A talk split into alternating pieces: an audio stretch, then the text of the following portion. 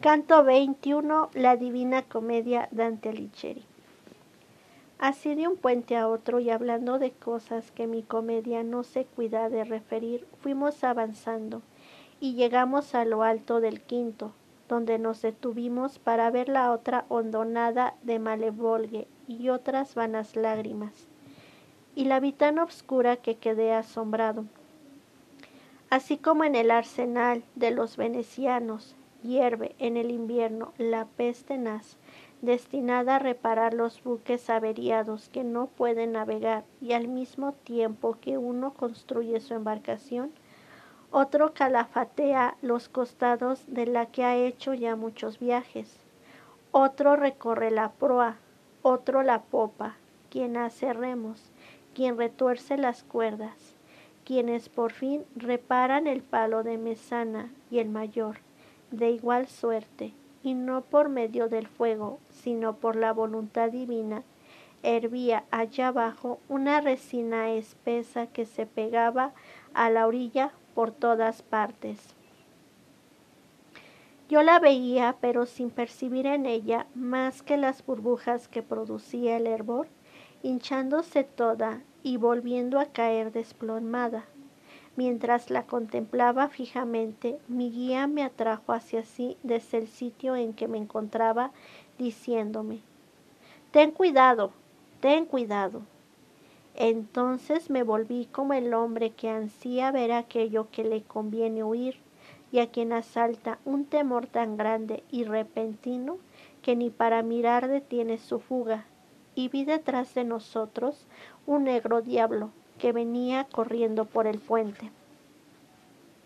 Oh, cuán feroz era su aspecto, y qué amenazador me parecía con sus alas abiertas y sus ligeros pies. Sobre sus hombros, altos y angulosos, llevaba a cuestas un pecador, a quien tenía agarrado por ambos garretes.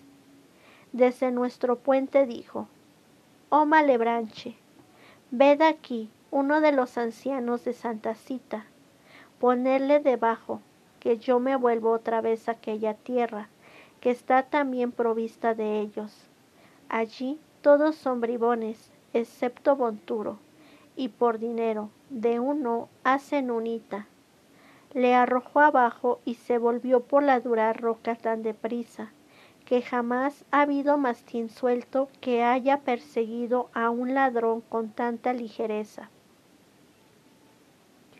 El pecador se hundió y volvió a subir, hecho un arco, pero los demonios que estaban resguardados por el puente gritaban, aquí no está el santo rostro, aquí se nada de diferente modo que en el cercho. Si no quieres probar nuestros garfios, no salgas de la pez. Después le pincharon con más de cien arpones diciéndole, es forzoso que bailes aquí a cubierto, de modo que, si puedes, prevariques ocultamente. No de otra suerte hacen los cocineros que sus marmitones sumerjan en la caldera las viandas por medio de grandes tenedores, para que no sobrenaden, a fin de que no se den cuenta de que estás aquí, me dijo el buen maestro. Ocúltate detrás de una roca que te sirva de abrigo y aunque se me haga alguna ofensa, no temas nada, pues ya conozco estas cosas por haber estado otra vez entre estas almas venales. Dicho esto, pasó al otro lado del puente, y cuando llegó a la sexta orilla, tuvo necesidad de mostrar su intrepidez. Con el furor y el ímpetu con que salen los perros tras el pobre que, parado de pronto ante una puerta, pide limosna. Así salieron los demonios de debajo del puente, volviendo todos contra él sus arpones. Pero él les gritó, que ninguno de vosotros se atreva, antes que me punce vuestra horquilla, adelántese uno que me oiga y después medite si debe abstenerse de ofenderme. Todos gritaron, Ve, mala coda. Y entonces uno de ellos se puso en marcha. mientras otros permanecían quietos, y se adelantó diciendo, ¿Qué te podrá salvar de nuestras garras? ¿Crees tú, Malacoda, que a no ser por la voluntad divina y por tener el destino propio, dijo mi maestro, me hubieras visto llegar aquí sano y salvo, a pesar de todas vuestras armas? Déjame pasar, para que enseñe a otro este camino salvaje. Entonces quedó tan abatido el orgullo del demonio que dejó caer el arpón a sus plantas y dijo a los otros que no se le haga daño. Y mi guía a mí, oh tú, estás agazapado tras de las rocas del puente, ya puedes llegar a mí con toda seguridad.